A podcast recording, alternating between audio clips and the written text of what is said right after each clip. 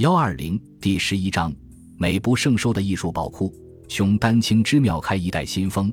隋唐五代时期的艺术，在总结和继承前代文化遗产的基础上，又充分吸收国内外各族的优秀成果，呈现出一种阶段性极大成的灿烂风采。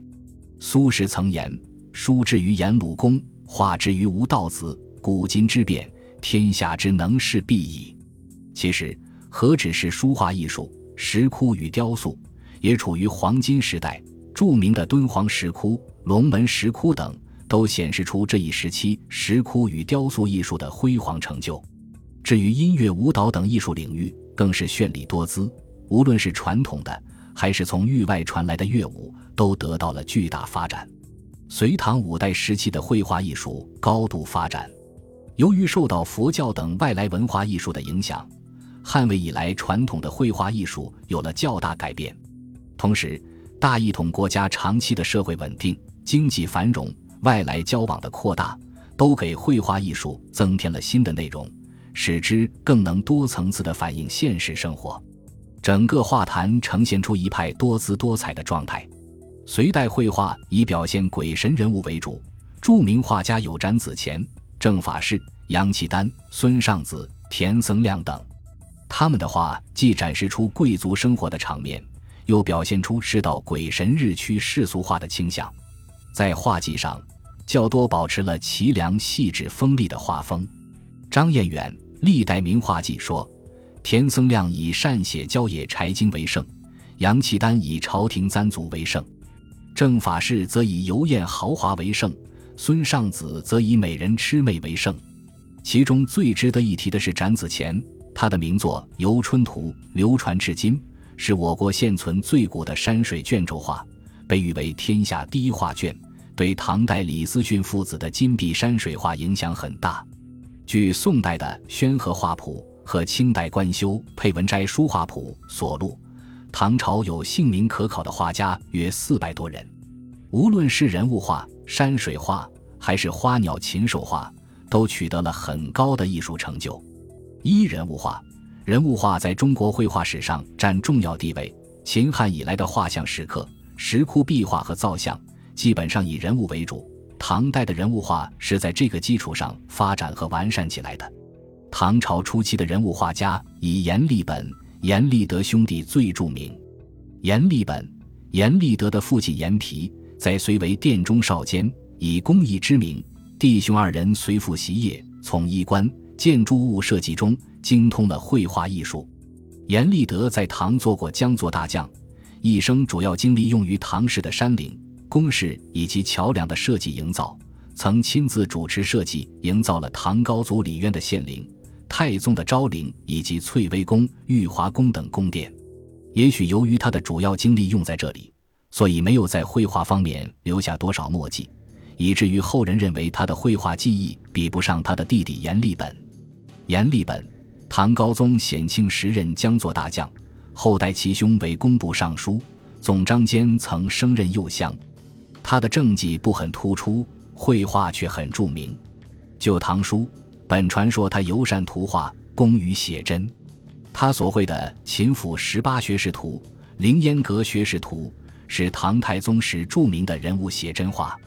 高宗时期，《昭陵列相图》《永徽朝臣图》。外国图、西域图都是他的笔记，他还依据史实记载加以想象描摹，绘出了《历代帝王图》。这幅画现在仍保留有十三个帝王的画像，有汉昭帝、东汉光武帝、魏文帝、蜀先主、吴大帝、晋武帝、陈文帝、陈废帝、陈宣帝、陈后主、北周武帝、隋文帝、隋炀帝。他根据每个皇帝所处时代。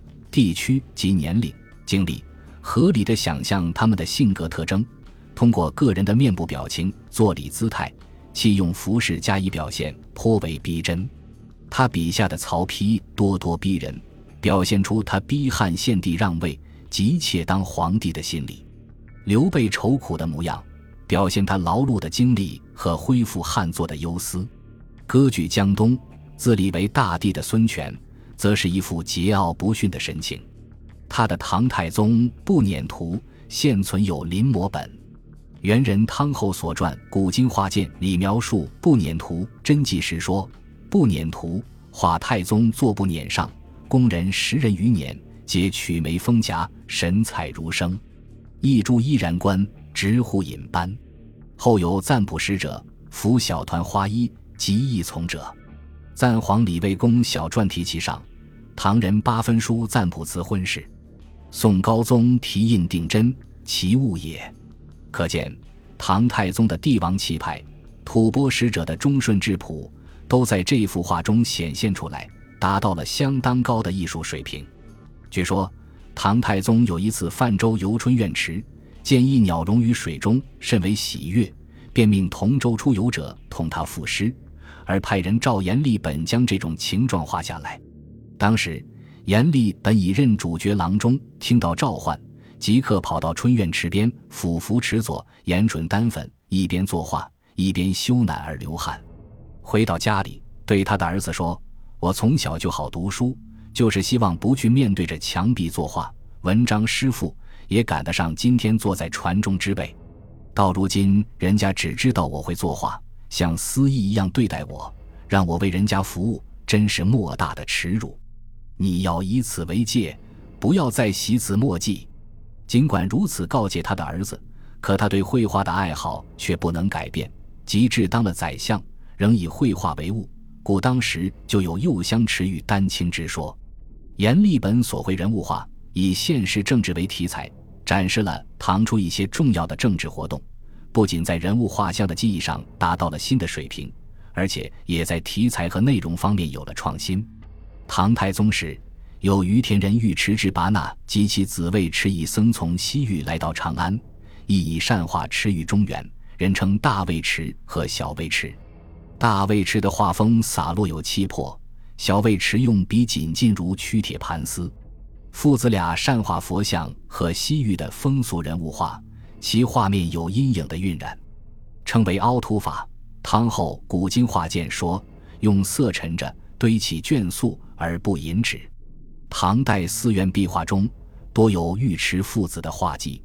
段成式《酉阳杂俎》《寺塔记》中记长安城中宣阳方奉慈寺中的曼殊堂、普贤堂内留有小尉迟的壁画，其中普贤堂中尉迟画颇有奇处，四壁画像及脱皮白骨，将一极显。右变形三魔女，身若出壁；右佛圆光。君彩相错乱木成，将东壁佛座前紧如断骨标，右左右梵僧及诸幡往齐，然不及西壁。西壁逼之飘飘然。盛唐画家以吴道子最著称。吴道子又名道玄，唐玄宗时人。早年曾从张旭学书法。张旭善草书，每最后好忽狂走，所笔挥毫若有神助。这是书法家特有的灵感和神气。吴道子从张旭身上得到了这种神气，每画一笔酣饮，最后作画颇见气势。据说他画长安兴善寺中门内神，观者如睹。画神像顶上的圆光时，不用尺度，立笔挥扫，势若风旋，观者喧呼，惊动防疫，足见其气势之豪壮。他是绘画的全面手，台阁。草木、花鸟、鱼虫、人物、山水，无一不具，而尤以人物画著称，被后世称之为画圣。吴道子前后画寺院壁画三百余间，人物鬼怪无一相同。仅就《酉阳杂俎》中所记，长安寺院中大多有他和他的弟子们的画迹。唐后《古今画鉴》说他的人物画落笔雄劲而富彩简淡。宋代的《图画见闻志》也说。其赋彩与焦墨痕中略施微染，自然超出间素，是谓之无妆。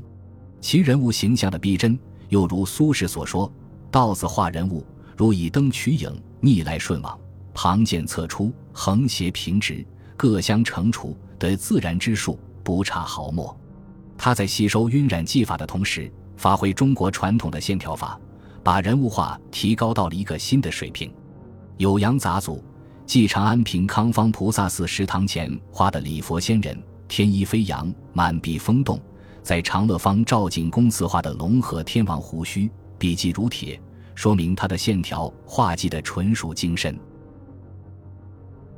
本集播放完毕，感谢您的收听，喜欢请订阅加关注，主页有更多精彩内容。